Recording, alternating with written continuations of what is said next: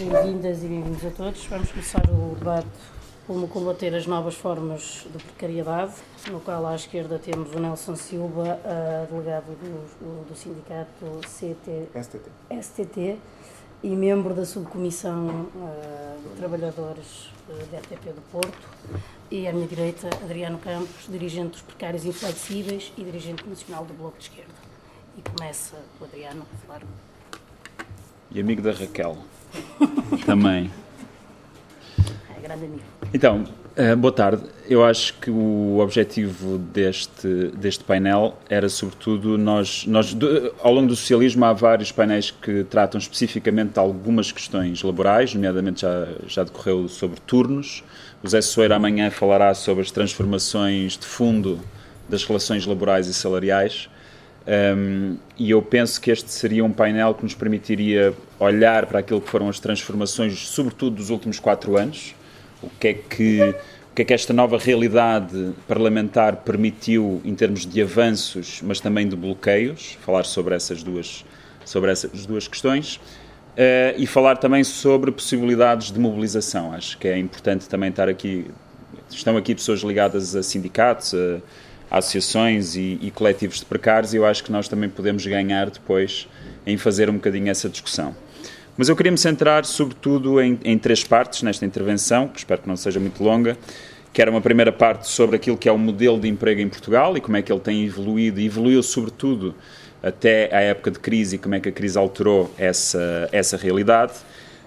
Um, uma segunda parte sobre aquilo que foram os passos em frente nesta realidade uh, legislativa dos últimos quatro anos e, por fim, aquilo que eu acho que devem ser as perspectivas para os próximos anos e, sobretudo, como é que o programa do Bloco uh, avança com propostas concretas para as questões laborais e como é que se combate a partir dessas alterações aquilo que é uma realidade de precariedade imensa que, que nós conhecemos. Eh, Portugal teve, eh, sobretudo a partir da entrada na União Europeia, um processo fortíssimo de terceirização da economia. Portanto, houve uma escolha política de desindustrialização, por um lado, isso é muito claro com aquilo que foi a redução de investimento público e mesmo de desmantelamento de alguns setores que o Estado mantinha uh, a partir da indústria.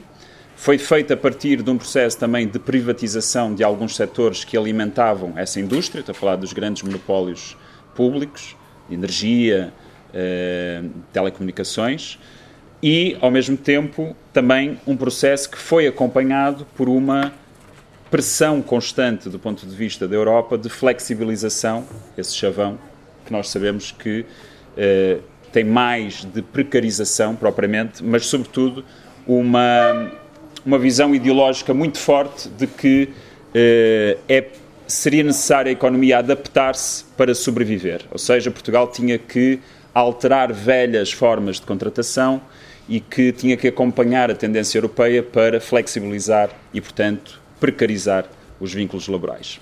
Isso foi feito a partir, e hoje isso está imensamente documentado, a partir daquilo que foi chamado os vínculos atípicos de contratação. Portanto, nós passamos a ter uma explosão dos contratos a prazo, passamos a ter um crescimento abrupto daquilo que é o chamado falso trabalho temporário, falsos recibos verdes, que eu acho que todos nós sabemos mais ou menos hoje, depois de longos anos a tratar isso, do que é que se trata. Portanto, estamos a falar de pessoas que são pagas como se fossem trabalhadores independentes, mas na verdade têm um vínculo uh, de, de, submissão a uma entidade, portanto, deviam ser tratados como trabalhadores por conta do, do trem, cumprem um horário de trabalho, têm uma chefia, têm uma hierarquia, mas como é mais barato e mais eficaz do ponto de vista da dispensa para a entidade patronal, uh, isso foi algo que se disseminou ao longo dos, das últimas duas décadas, chegamos a ter, é sempre difícil uma estimativa geral, mas Portugal chegou a ter quase 900 mil trabalhadores independentes e é uh, e muitas das estimativas dizem que uh, seguramente mais de 50% desses trabalhadores possam uh, ser trabalhadores a falsos recibos verdes. Um, a crise de 2008-2009 e, sobretudo, a aplicação dos planos de austeridade fizeram com que esta realidade se intensificasse. Houve, por um lado, uma destruição fortíssima de emprego. Portugal perdeu quase meio milhão de trabalhadores no ativo, sobretudo muitos deles para a imigração, um, o que significou que todas aquelas pessoas que ainda tinham um vínculo estável, uh, onde quer que fosse, uh, quando voltavam a entrar no mercado de trabalho, já só entravam com os vínculos precários. A isso somou-se uma série de outras realidades. Lembramos todos daquilo que foi o uso indiscriminado de estágios para uh, maquilhar as contas públicas, uh, o, aquilo que são as falsas bolsas. Portanto, há uma série de tipificações contratuais que foram surgindo, mas é um facto é que a crise procurou, sobretudo, uma reengenharia contratual em Portugal, que era empurrar a maioria da força de trabalho para uma relação uh, de, contratu de contratualização que não fosse, aliás, que, que, fosse temporal, que fosse temporária e, portanto, delimitada no, no tempo. E, portanto, tudo que fosse contratos, eh, digamos, sem, sem essa limitação, tenderiam a ser a minoria. A verdade é que ao longo dos últimos quatro anos, essa foi a realidade até 2015, eh, um aumento muito substancial do desemprego, aumento da precariedade, e a inversão do ciclo político e do ciclo económico com algum com, com o crescimento que, que, se registrou nos últimos quatro anos inverteu de certo modo pelo menos aquilo que é a taxa do desemprego. E portanto Portugal voltou a criar emprego. Isso é indiscutível. Nós passamos de uma taxa de desemprego real de quase 20% uh, para uma taxa real de desemprego abaixo dos 10%. Podemos contestar se ela está de facto naqueles 6%, porque há toda, toda, todos os problemas à volta da medição real do, do desemprego, mas ela estará seguramente abaixo dos 10%. A questão é qual é esse tipo de emprego. E o que, o, e o que tem sido assinalado por, por muita gente é que o emprego que se criou no período pós-Troika continua a ser, sobretudo, um emprego precário. Uh, isso é uma realidade que está muito documentada Uh, e, que, e que pode ser vista até nesses índices do, das, de, dos ditos contratos atípicos, uh, e ao mesmo tempo essa, essa realidade de, de, haver criação de emprego precário também corre a par com uma série de outros problemas e uma série de outros desequilíbrios que existem uh, na nossa realidade laboral. Nós continuamos a ter um excessivo número de trabalhadores a trabalhar em regime eh, de trabalho por turno. São mais de 700 mil pessoas em Portugal que trabalham num regime por turnos e esse foi alvo da, da discussão que a Joana Neto fez há bocado. Continuamos a ter uma flexibilidade horária absurdamente indiscriminada, portanto, toda a gente sabe, toda a gente conhece realidades em que basicamente o horário de trabalho está no contrato, mas não é cumprido, isso é a regra geral pode variar de uma empresa para outra, um, conforme a dimensão, mas, regra geral, há um incumprimento geral daquilo que é o horário de trabalho. Um, há, por outro lado, um surgimento uh, das, das, chamadas novas formas de uberização. Começamos a ter, uh, ligado a fenómenos específicos também como da imigração, dos últimos anos, aquilo que são conhecidas como as novas plataformas que, no fundo, apagam qualquer registro de, de, contratualização laboral. Portanto, é a ideia de que nós devemos passar de uma sociedade em que há um direito do trabalho que tem a sua história e que foi construído com base na concepção de que existe sempre uma parte mais fraca. Portanto, no direito do trabalho há sempre a concepção que a parte do trabalhador é sempre a parte mais fraca em relação a uma parte mais forte, que é a parte, que é parte patronal, para um regime jurídico comercial. Ou seja, nós já não temos esse direito do trabalho, mas temos uma relação comercial com uma plataforma multinacional que nos distribui eh, trabalho, que nos distribui tarefas. Nós próprios podemos, dentro de alguma limitação, eh, responder a esse apelo e trabalhar a partir dessas plataformas. É óbvio que nós sabemos que isso depois não é verdade, porque, entretanto, já muitos negócios se aproveitaram disso e, portanto, nós hoje temos trabalhadores, por exemplo, da Uber, que já não trabalham diretamente para a plataforma, mas trabalham para um intermediário que, que entretanto, se constituiu como empresa, uh, alugou uma série de carros e adjudica isso depois pelos, pelos funcionários, sem que muitas das vezes exista sequer contrato de trabalho. Continuamos a ter uh, muito daquilo que é a herança da Troika, a nível da contratação coletiva, Passamos num cenário, nós hoje, em 2019, há cerca de 900 mil pessoas que estão abrangidas por algum tipo de contrato coletivo. Já não é aquele cenário dramático que tínhamos em 2014, que baixou para que tínhamos 250 mil.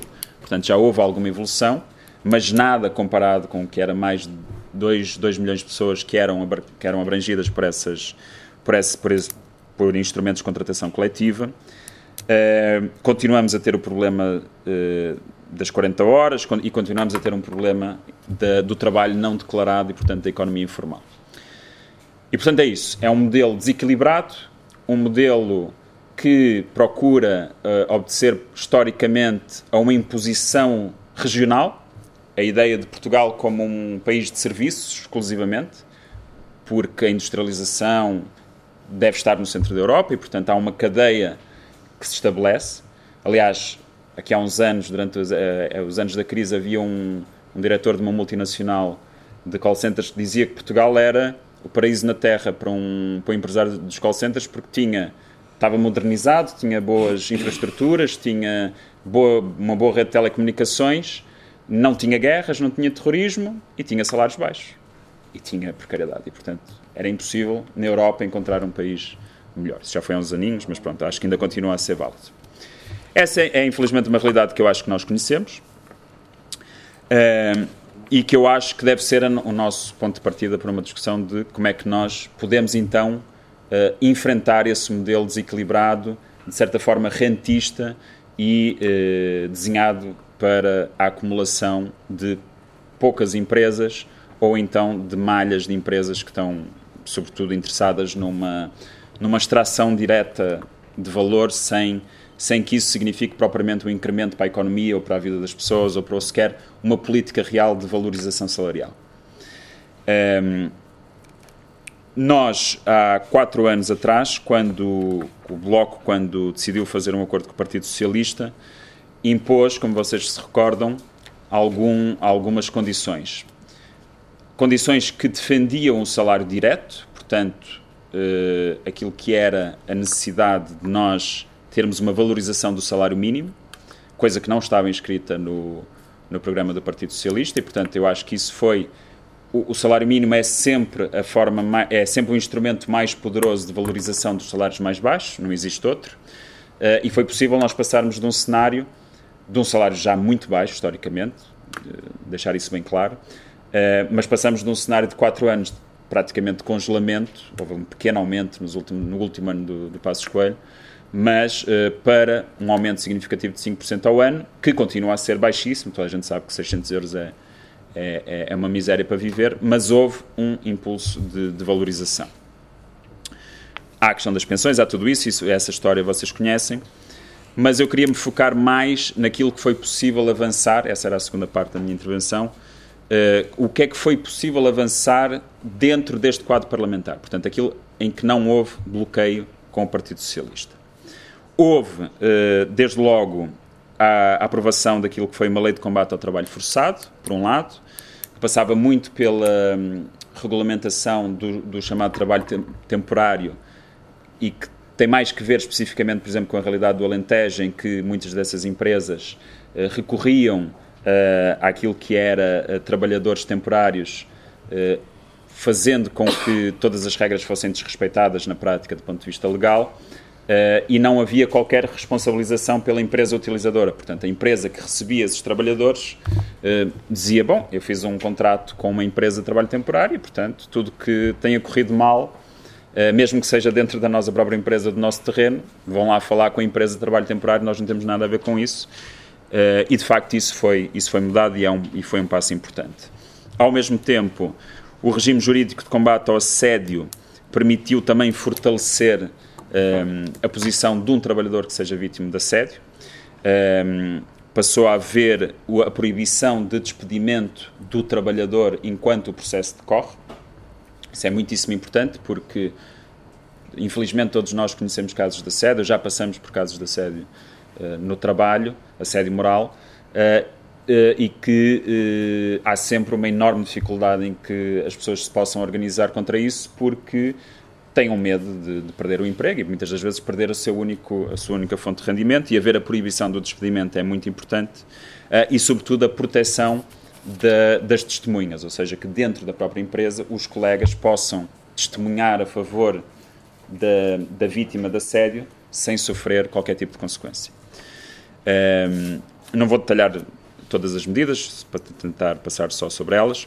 Há a questão, alguns avanços na questão da transmissão de estabelecimento, temos aqui o Rui que depois pode nos ajudar também a pensar sobre isso, mas sobretudo, portanto, aquele, o mais conhecido foi, continua a ser o problema da, da, da Altice, que é, uh, que é uma trafolhice, uma trafolhice económica, ou seja, é a ideia de que uh, um grande grupo económico, no caso rentista, de, de rapina, pode tomar conta de uma grande empresa em Portugal, uma das maiores empresas em Portugal, e operar uma, uma transmissão fraudulenta de estabelecimento, dizer que aquela empresa passará a ter outro objetivo, outro, outro desenho económico e que, portanto, pode fazer dos seus trabalhadores o que bem entender. Houve alguns avanços deste, deste ponto de vista, nomeadamente na questão do direito de oposição, mas depois podemos falar um bocadinho, e acho que o Rui nos pode pensar, ajudar sobre isto. Houve, por outro lado, ehm, aquilo que foi o alargamento da lei de combate à precariedade, que foi fruto da mobilização dos trabalhadores ao longo dos últimos quatro anos, uh, e até, até mais, até antes desses quatro anos, que foi uh, o reconhecimento mais célere, juridicamente falando, mais célere do ponto de vista do, do, da justiça laboral, uh, do reconhecimento do trabalho por conta do trem, quando ele está sob o vínculo de, de falsos estágios, falsas bolsas, fa, falso voluntariado, uh, e portanto a lei contra a precariedade permitiu uh, já uma estatística, prevê-se, por exemplo, no caso dos falsos recibos verdes, desde que ela foi aprovada em 2013, em 2013 haja pelo menos cerca de 3 mil pessoas que já conseguiram ver o seu vínculo reconhecido. E nós diremos, bom, é, um, é uma gota no meio de centenas de milhares de pessoas. É, mas é pelo foi pelo menos um avanço do ponto de vista de mecanismos à disposição das pessoas. Infelizmente, nós sabemos que a existência desses mecanismos não querem sempre dizer que eles avancem e que, e que os próprios trabalhadores estejam dispostos para avançar, mas conseguiu-se um pequeno passo.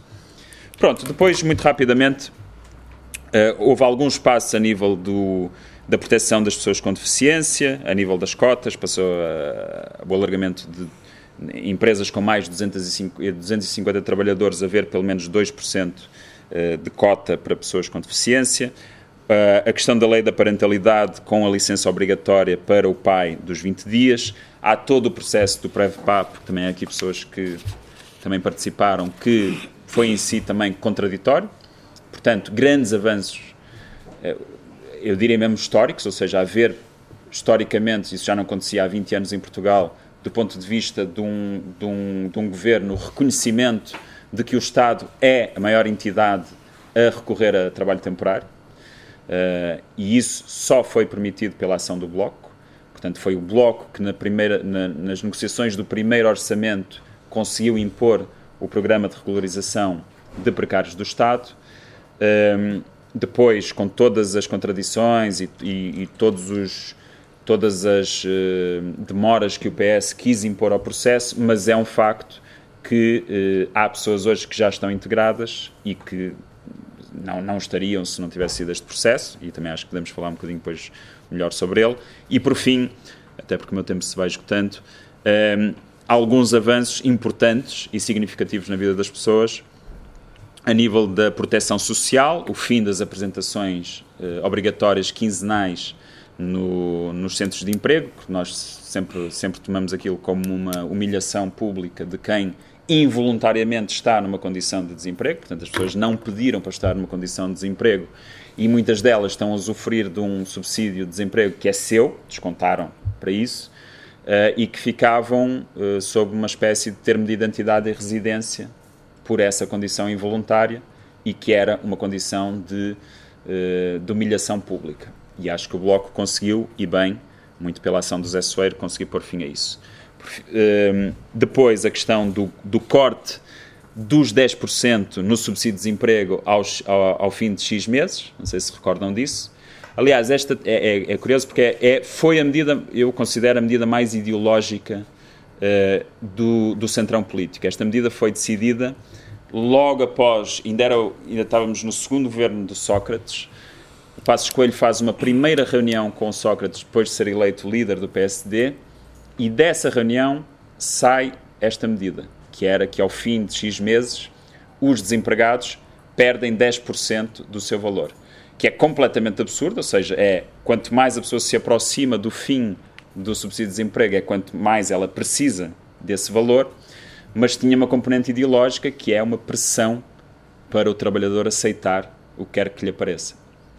Na altura, ainda era o Francisco Louçã, coordenador do Bloco, fez a questão ao, ao, ao Sócrates e ao Passo Coelho, na altura não estava no Parlamento ainda, de qual é que era a poupança com esta medida e o Sócrates respondeu qualquer coisa como não, não fizemos os cálculos. Nem sequer sabemos quanto é que vamos poupar com isso, porque isto é uma medida para obrigar as pessoas a, a submeterem-se. Um, e por fim, aquilo que foi o regime do, dos trabalhadores independentes, portanto, nós termos conseguido, a muito custo, avançar com um novo regime contributivo dos recibos verdes, que não se deve confundir com a necessidade do combate aos falsos recibos verdes, nós sempre fizemos questão de, de dizer isso, portanto, há uma necessidade quase policial de pôr fim ao uso abusivo, irregular e ilegal do, do, dos recibos verdes a trabalhadores que são trabalhadores por conta de um trem, que devem ter um contrato de trabalho, mas existem, é facto, um tradutor, um canalizador, há verdadeiros trabalhadores independentes que devem ter um regime justo. Ora, o que acontecia era que em Portugal, até agora, havia um regime herdado de há muitos anos atrás, concebido para as ditas profissões liberais de antigamente, portanto, profissões que se achava que os salários eram, e eram de facto mais altos, médicos, engenheiros, etc., mas que depois aplicados à realidade de hoje estavam completamente desajustados. Dar só um exemplo, uh, o problema é que as pessoas terem que pagar as suas contribuições da Segurança Social com base no que receberam no ano anterior, o que não faz qualquer sentido, porque um verdadeiro trabalhador independente, e sobretudo aqueles que é, é aliás, que é a realidade da maioria, que, são, que recebem pouco, uh, devem poder pagar consoante aquilo que recebem no imediato. E foi isso que se conseguiu avançar, portanto, haver um cálculo trimestral uh, daquilo que é o regime de, de, contribuição, entre outras medidas, e podemos falar sobre elas, mas a muito custo e com muita pressão em cima do Partido Socialista, tanto que, aliás, a maioria destas medidas só foram conseguidas quase no cair do pano, algumas delas, e algumas até só se vão fazer sentir durante o próximo ano. Pronto, mais três minutos, só para concluir sobre aquilo que eu acho que devem ser. Um, eh, o, que é, o que é que o Bloco tem posto como a necessidade de desbloquear à esquerda uh, medidas que respondam à necessidade das pessoas e que possam pôr fim à precariedade e fim ao abuso. Qualquer governo que venha a sair das próximas eleições deve ter uma política real e uh, comprometida de aumento do salário mínimo.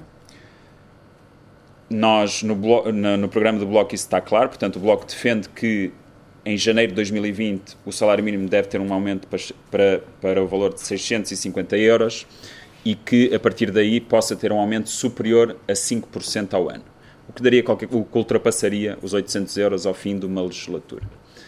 Um, eu bem sei que há outros partidos que optaram por dar o valor final da legislatura, o que eu acho que pode ser um erro, porque o que dificilmente nós teremos ao longo do próximo governo, qualquer que seja a realidade que saia, teremos uma, um programa balizado anual da subida do salário mínimo.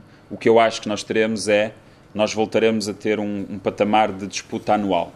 Ou seja, eu acho que o mais certo é passarmos, a partir do momento em que ele chega aos 600 euros, passar a haver uma disputa anual de qual é que vai ser o aumento do salário mínimo. E, portanto, acho que é muito importante nós pormos esse patamar dos, dos 650 já daqui a poucos meses e depois batalhar para que ele continue a subir ao, ao, pelo menos aos 5% ao ano, mas dando condições para, para, que, para que vá além disso. Depois, deve haver passos em frente do ponto de vista da clarificação da lei. Nós devemos ter, por exemplo, a inscrição do direito ao subsídio de alimentação, que muita gente não sabe, mas não está na lei. Não há lei sobre o subsídio de alimentação. O que eh, é um absurdo, porque o subsídio de alimentação, como nós sabemos, já é uma componente substancial do salário para muita gente. Aliás, quem recebe o salário em agosto sente essa diferença. Um, e a não existência de uma lei permite que haja uma, uma gestão discricionária por parte das entidades patronais, por isso é que há uns anos havia uns que pagavam com, com vales, outros pagavam em dinheiro, e isso deixa, dá mais, dá mais poder ao, à entidade patronal e, portanto, deve haver uma clarificação sobre a inscrição do subsídio de alimentação. Deve haver, a nosso ver, e já tentamos isso, o avanço no debate daquilo que devem ser os leques salariais de empresas. Eh, é um absurdo que eh, um trabalhador tenha que trabalhar o Zé dava esse valor outro ano, já não lembro quantos anos, mas era qualquer coisa como para receber um trabalhador de EDP, para receber o que o Mexia ganha num ano, teria que trabalhar 834 anos, qualquer coisa assim. E, portanto, é, é, é um absurdo eh, as diferenças salariais dentro das, das empresas. Eh, isto é um debate que não é propriamente um debate ultra radical à esquerda, isto é um debate que já em França eh, já, já, já decorreu. Em França a proposta era, salvo erro, 1 para 100 no, e não passou no Parlamento francês. Na Suíça era 1 para 15, julgo eu, e também não passou por um voto. E, portanto, é um debate que já vai acontecendo na Europa uh, e que o Partido Socialista tem recusado de, de clara e clarinho, não, tem dito que nem sequer quer ouvir falar nisso. Uh, mas que nós achamos que é um. O Bloco prefere não estabelecer uma medida, portanto, nós não dissemos que deve ser 1 para 15, 1 para 20, 1 para 30, mas, mas que esse debate deve, deve, deve se iniciar na sociedade portuguesa, porque é uma questão de justiça. Um, devemos avançar naquilo que é a valorização da contratação coletiva, nomeadamente o problema da caducidade dos contratos de, de, de trabalho, portanto, a possibilidade que existe das, das entidades patronais eh, ditarem o fim dos contratos coletivos sem uma nova renegociação, isso deve ser eliminado. Quatro últimas, telegraficamente, reposição dos três dias de férias que foram roubados pela Troika e pelo governo da direita, que o PS não quis devolver. Falarmos seriamente sobre a necessidade de passarmos para um modelo de 35 horas no público e no privado. Reforço da ACT e dotar a ACT de uma capacidade não só fiscalizadora, mas também de intervenção direta de decisão, como existe, como já se falou, em tempos, por exemplo, como existe com a ASAI. Um, e por fim, aquilo que eu acho que é o que nós podemos talvez aprender, talvez não, de certeza aprender também com o Nelson, que é como é que nós respondemos a este, a este alargamento muito rápido do, do chamado do fenómeno de outsourcing e de trabalho temporário. Portanto, aquilo que é cada vez mais haver empresas que percebem, sobretudo as grandes empresas, mas não só, muitos setores, pensemos, por exemplo, na, na hotelaria, no caso do trabalho temporário, que é uh, a ideia de que a empresa já não precisa ter trabalhadores. Já não precisa, quer dizer, nós podemos, nós podemos criar uma empresa e quase não ter trabalhador nenhum, porque há uma outra entidade que vai tratar desse, desse trabalho para nós e nós temos falado sobre isso, sobretudo do combate ao falso trabalho, ao, ao falso outsourcing, mas mas também há uh, a necessidade de nós clarificarmos essa, esse quadro legal e, portanto, acho que o Nelson nos pode também ajudar por aí. E é isto.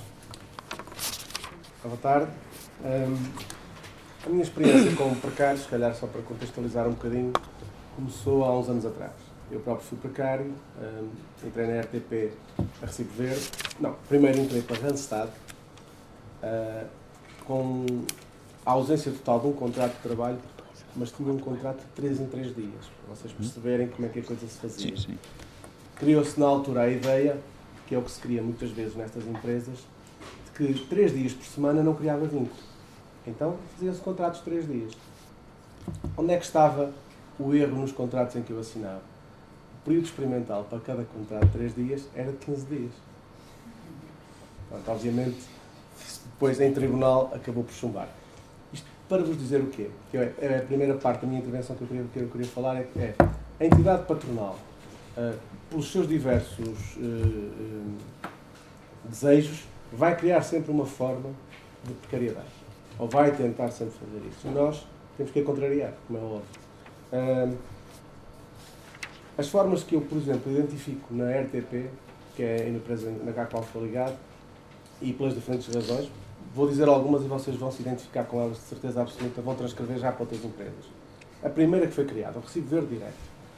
Uh, normalmente diz que é para uh, suprimir uma necessidade pontual, Epá, isto é meia dúzia de dias, e depois temos casos agora no PrevPAV em que a meia dúzia de dias estamos a falar, no caso dos tradutores, que também alguns, uh, temos colegas em Lisboa com 20 anos de de necessidade pontual. Ou seja, a necessidade pontual vai se eternizando, mas o vínculo laboral mantém-se. Como alguns processos foram para tribunal e a, entidade, e a acabou por perder e ter que integrar esses trabalhadores, como perdeu a maioria dos processos, criou então uma coisa que é um contrato de prestação de serviços, o que nós lá apelidamos de CPS. O que é o CPS? É um, é um contrato escrito, normalmente carregadinho de, de, de cláusulas abusivas, uh, ausência de, de, pagamento de horas suplementares, uh, horários noturnos, uh, suprimindo todos os direitos. E com uma figura ainda muito mais engraçada, é que é dado um valor bruto à pessoa e a pessoa tem que ter todos os encargos que daí advêm, desde a segurança social, pagamento de IVAs, se tiver, todos os pagamentos suplementares são a cargo do trabalhador. Ou seja, é uma outra forma de, de precarizar, fingindo que está tudo legal, porque a pessoa tem um contrato. É depois dizem, não, está, tens um contrato.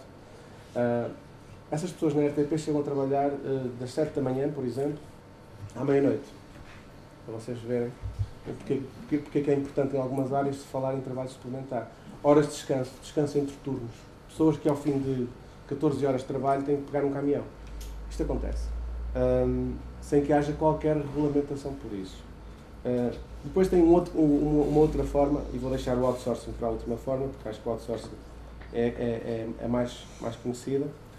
Uh, tem uma outra forma que eu chamo de empresas matrióscas. O que são as empresas matrióscas? Desenvolveram então uma estratégia engraçada. Como também tinham perdido alguns casos em tribunal, pessoas que estavam em empresas de outsourcing, uma pessoa que tinha uma empresa de outsourcing, um suposto contrato com as causas abusivas, foi para tribunal e ganhou em tribunal o direito de integrar a RTP. Então eles, para que a pessoa não tivesse esse vínculo laboral que, é que criaram, há uma empresa que tem mais duas empresas. Então a pessoa em janeiro passa ao recibo à empresa A, em fevereiro passa ao recibo à empresa B, em março passa ao recibo à empresa C e depois volta outra vez à primeira empresa e assim sucessivamente. Tudo sempre em recibos verdes. Ainda não saímos dos recibos verdes. Ou seja, se o princípio do recibo verde, como o Adriano explicou e bem, era para as profissões liberais, para aquelas profissões que vão, que a gente usa, um advogado, por exemplo, faça uma consulta, ele passa-me um recibo verde, provavelmente só voltarei àquele advogado se tiver outro problema daqui a meia dúzia de anos, ou, ou se calhar nunca mais. Se para isso o recibo verde é uma opção válida, para, para este tipo de utilização é uma fraude completa. Um, não contentes com isso, então criaram também o outsourcing. Temos duas formas de outsourcing. Temos o outsourcing com contrato, uh, voltamos ao mesmo, os contratos continuam a ser abusivos, sem horas suplementares, sem este, esta série de direitos, e ainda temos dentro do outsourcing uma outra forma de precariedade que é o outsourcing que eu tenho lá na empresa, que é a, a empresa de outsourcing contratada contrata as pessoas a recibo verde. Pronto, ou seja, andamos sempre aqui à volta do mesmo. É óbvio que isto tem uma razão de ser. Isto depois esconde muita coisa. Por exemplo, as empresas de outsourcing muitas das vezes são meios facilitadores para deixar lucros a alguns membros das empresas, diretores, uh, uh, administrações uh, e afins. Isto, isto acontece. Um, um, e, e, vão perpetuando esta relação laboral uh, fraudulenta. É? O último, que eu acho que mais engraçado também, que também foi, foi a nova forma, porque a criatividade não tem limites, não é? A nova forma foi, uh, em funções permanentes, passar a usar os, os falsos, os, os, os estágios do, do IFP. Ou seja, relações públicas na empresa. Vai uma estagiária, está lá um ano, é-lhe prometido que, pá, se calhar continuas, depois a gente vê qual é o esquema, mas não, pede-se outro estagiário. Uh, para a função de, relação, de, relações públicas, em 3, 4 anos já vamos com 5 pessoas, sempre em regime de estágio. Ou seja, eu acho que aqui também há, há, há que haver uma atuação clara, ou seja, blindar o número de estágios sucessivos para um lugar. Não, não, não, pode, não pode durar ad eternos, não pode estar sempre a, a ser possível contratar um novo estagiário para suprimir uma necessidade permanente.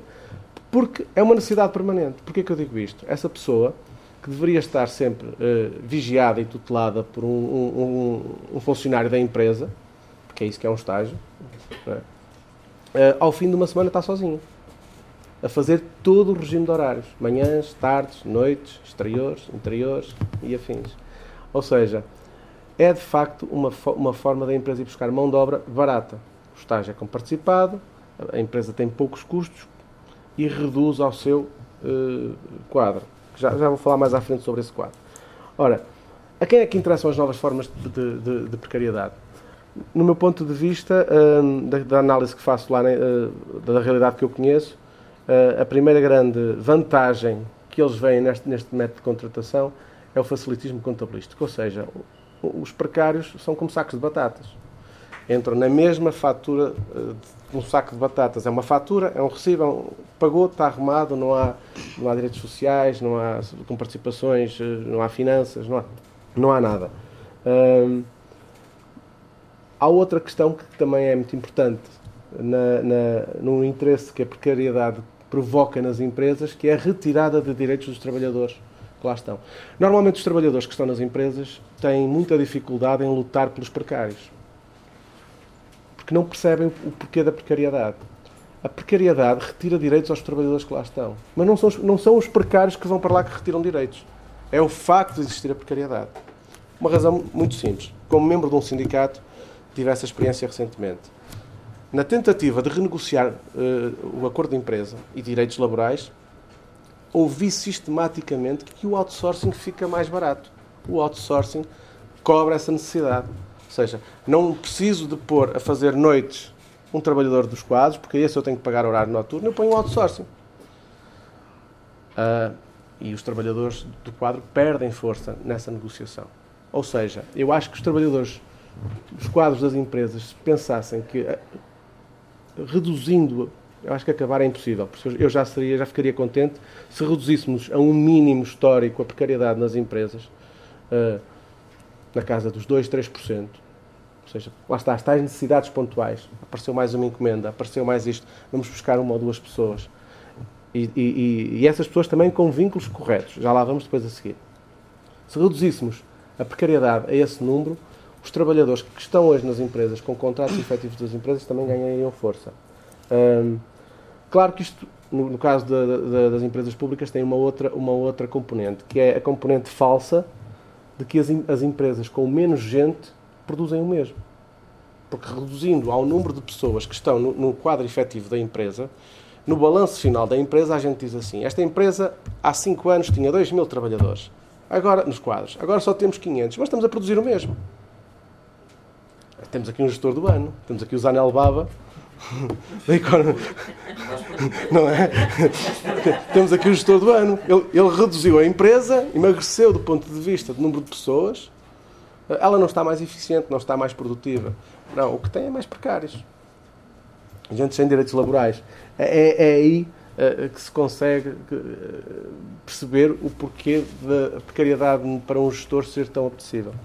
Um, os grupos atingidos, eu, o Adriano já referiu, um, eu acho que os grupos atingidos neste momento passam a ser quase todos. Né? Ou seja, são os, os, jovens à procura do primeiro emprego, que não arranjam emprego, levam com um estágiozinho deste tipo e depois vão perdurando e depois passam para um, um, esquema de recibos verdes fraudulento, seja ele de que tipo for dos que eu elenquei aqui, qualquer um deles serve, porque o, que, o que ele quer é ganhar experiência na perspectiva de um dia ter um emprego melhor, mas depois como este emprego lhe dá com 14 horas por dia, essa perspectiva vai se diluindo com o tempo, porque uh, tem que trabalhar e, e já não tem tempo para procurar, não tem tempo para se atualizar e vai ficando e quando dá por si já está com 30 ou 40 e as perspectivas foram-se, então já que está assim fica. Uh, são... Como? Desculpa. Já tem vício. Já, sim, também, também, também. Já, já tem vício. Também. Uh, já... Uh, as pessoas de mais idade que, que, saíram de um emprego de longa duração, estiveram 20, 20, 25 anos numa empresa, depois deparam-se com o desemprego e, e o que querem é pôr comida em casa, por isso agarram-se à primeira oportunidade que aparece e pronto, se é, preciso, se é só coletar, eu coleto-me e, e, vamos que seja o que Deus quiser. E lá está mais um precário criado. Hum, como é que a gente combate isto? Eu acho que essa é a grande forma, a grande, a grande, a grande necessidade que, o, que a população neste momento tem de, a população laboral tem de fazer alguma coisa. Na minha perspectiva, as, as, as grandes, os grandes motores para o combate à precariedade é organizações ORTs mais fortes. Eu acho que as ORTs neste momento estão enfraquecidas e, e, aí concordo com, na, na, na, palavra que utilizou. Uh, as ORTs estão carregadas de vícios neste momento. Eu, eu vejo que as comissões de trabalhadores, as, as, os próprios sindicatos, muitas das vezes também têm dificuldade em abraçar a causa dos, dos precários, porque pensam, no caso dos sindicatos, pensam muito na questão do só ser associado. Uh, mas é como eu disse há bocado, a precariedade também afeta os associados dos sindicatos. Eu faço parte de um deles, estou à vontade para, para referir isso. Um, tenho lutado pelos precários, uh, independentemente de serem associados ou não. Exatamente por isso. Porque eu acho que eu estou a perder direitos como associado por ter precários na empresa. Uh, por isso eu acho que o sindicato tem que fazer alguma coisa. Tem que lutar pela precariedade, tem que, que dar voz a esses precários, porque depois também se instala o medo. Uh, o processo PREF-PAP, que, que, que agora está tão, tão na moda falar, que foi uma bandeira do Bloco e, e bem também na, na, na, ajuda da resolução destes problemas, da integração de, de funcionários no setor empresarial do Estado e no setor do Estado, na função pública. Um, teve muitos erros e, e, vai ter muitos erros, ainda não está fechado. Ainda, por exemplo, a, a Cabo da Cultura já deveria ter fechado em maio uh, de 2018. Uh, ainda não fechou, ainda não fechou. Uh, para vocês verem a questão das centrais sindicais, a UGT votou contra a integração de precários. Uh, precários que tinha dito que ia integrar por escrito. Enviou um e-mail a esses precários a dizer que queria votar a favor da sua integração. Chegou lá e fez precisamente o contrário. O mesmo fez o Ministro do Trabalho. Uh, em declarações, traçou o quadro perfeito de um, de um falso outsourcing e depois uh, o seu representante na CAF faz precisamente o contrário. Como é que a gente luta contra isto? Os precários, de facto, têm alguma força e têm força. Uh, mas se as ORTs estiverem uh, ao lado desses precários, um, essa força é multiplicada e, é vista. Se os sindicatos, as centrais sindicais, se puserem também ao lado desses precários, uh, essa força também é, é, é, é, amplificada. Outra forma, que o Adriano já, já falou, e, e eu acho que é, é, é outra das formas mais importantes, é dotar a ACT de meios. A ACT não existe. Vamos ser claros. A ACT não existe. Há dois dias fez dois anos, fez dois anos de uma denúncia que eu apresentei, de uma denúncia fácil. As trabalhadoras da Eureste, da cantina, da RTP, estão em greve aos feriados. A única coisa que elas pedem é que seja respeitado o acordo setorial. A Eureste não paga os feriados, apenas a trabalhar e não lhes dá nem mais um cêntimo. No acordo setorial está previsto essa retribuição. A ACT ainda não foi lá. Fez dois anos que eu apresentei a denúncia, a 30 de agosto. Uh, como dado estranho, eu apresentei a 30 de agosto, só recebi a notificação de que ela tinha, entra tinha entrado a 4 de outubro. Mas eu entreguei em mãos ao inspetor, eu fui lá às, às instalações. Uh, isto não, não, não, não, se consegue fiscalizar nada, ou seja, dizer às pessoas nós vamos por ACT aqui a trabalhar. Não vão, não vão. A ACT não, é, um, é um órgão inexistente neste momento. Tem que haver, de facto, um serviço inspectivo que, que zele pelas relações laborais. Um, um fiel da balança. Como há a ASAI, como há a autoridade tributária, a autoridade tributária faz parar os carros para cobrar multas, ah, porque não uh, haver uma entidade que fizesse parar a empresa para ver se a empresa está, está a elaborar direito.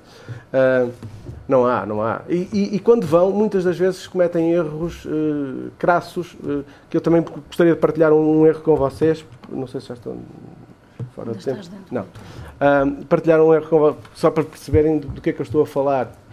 Um, uma dessas empresas de outsourcing uh, foi apanhada uh, na RTP uh, com uma ilegalidade, ou seja, não bastava dizer-se de outsourcing, mas, não, que não, mas não, que não bastava dizer-se de outsourcing e não, não sendo, porque a única coisa que ela faz é, é fornecer mão de obra, porque deveria obedecer às regras, às regras de trabalho temporário, isso é outra conversa que se calhar também não, eh, não vale a pena ter agora aqui. Um, como foi apanhada, quis, quis que os funcionários assinassem um contrato à pressa, remontando a um ano atrás. Ou seja, as, só por aqui já estamos a ver as ilegalidades. As cláusulas abusivas eram outras tantas. Desde responsabilidade por todos os equipamentos danificados, ser a cargo do trabalhador, todos os honorários de segurança social a cargo do trabalhador, isso tudo. O que é que esses trabalhadores decidiram fazer? a coisa mais óbvia, agarrar no contrato e enviar para a inspetora que os tinha atendido. Resposta da inspetora. Acho que devem assinar porque esse contrato repõe a legalidade da situação em que vocês estiveram no último ano. Isto está prescrito. Isto está prescrito. Por isso é fácil provar o que eu estou aqui a dizer. Ou seja, Também não vai bastar ter só mais inspectores na ACT. Têm que ser melhores inspectores, têm que ter uma formação adequada, têm que saber o que estão de facto a fazer. Conhecer os acordos de empresas, prepararem-se antes de irem para o terreno, porque uh, uh, de outra forma não vamos conseguir uh, melhorar isso. Um, eu vou, vou, concluir até porque eu acho que o, debate pode vir a ser mais interessante do que propriamente a apresentação de, de, de casos concretos, um, um, dizendo que só há uma forma de, de resolver a, a, situação laboral deste país, não é? É toda a gente se empenhar na luta, toda a gente lutar por ela, quem é precário, pelas razões óbvias, e quem não é, para que não tenha lá os filhos um dia destes e para que não perca os seus direitos. Um, obviamente dando força a quem nos possa representar de uma forma clara no Parlamento e que não tenha dúvidas na hora de escolher, como fez o senhor da UGT, de escolher entre o trabalhador e a entidade patronal, que escolha sempre o trabalhador.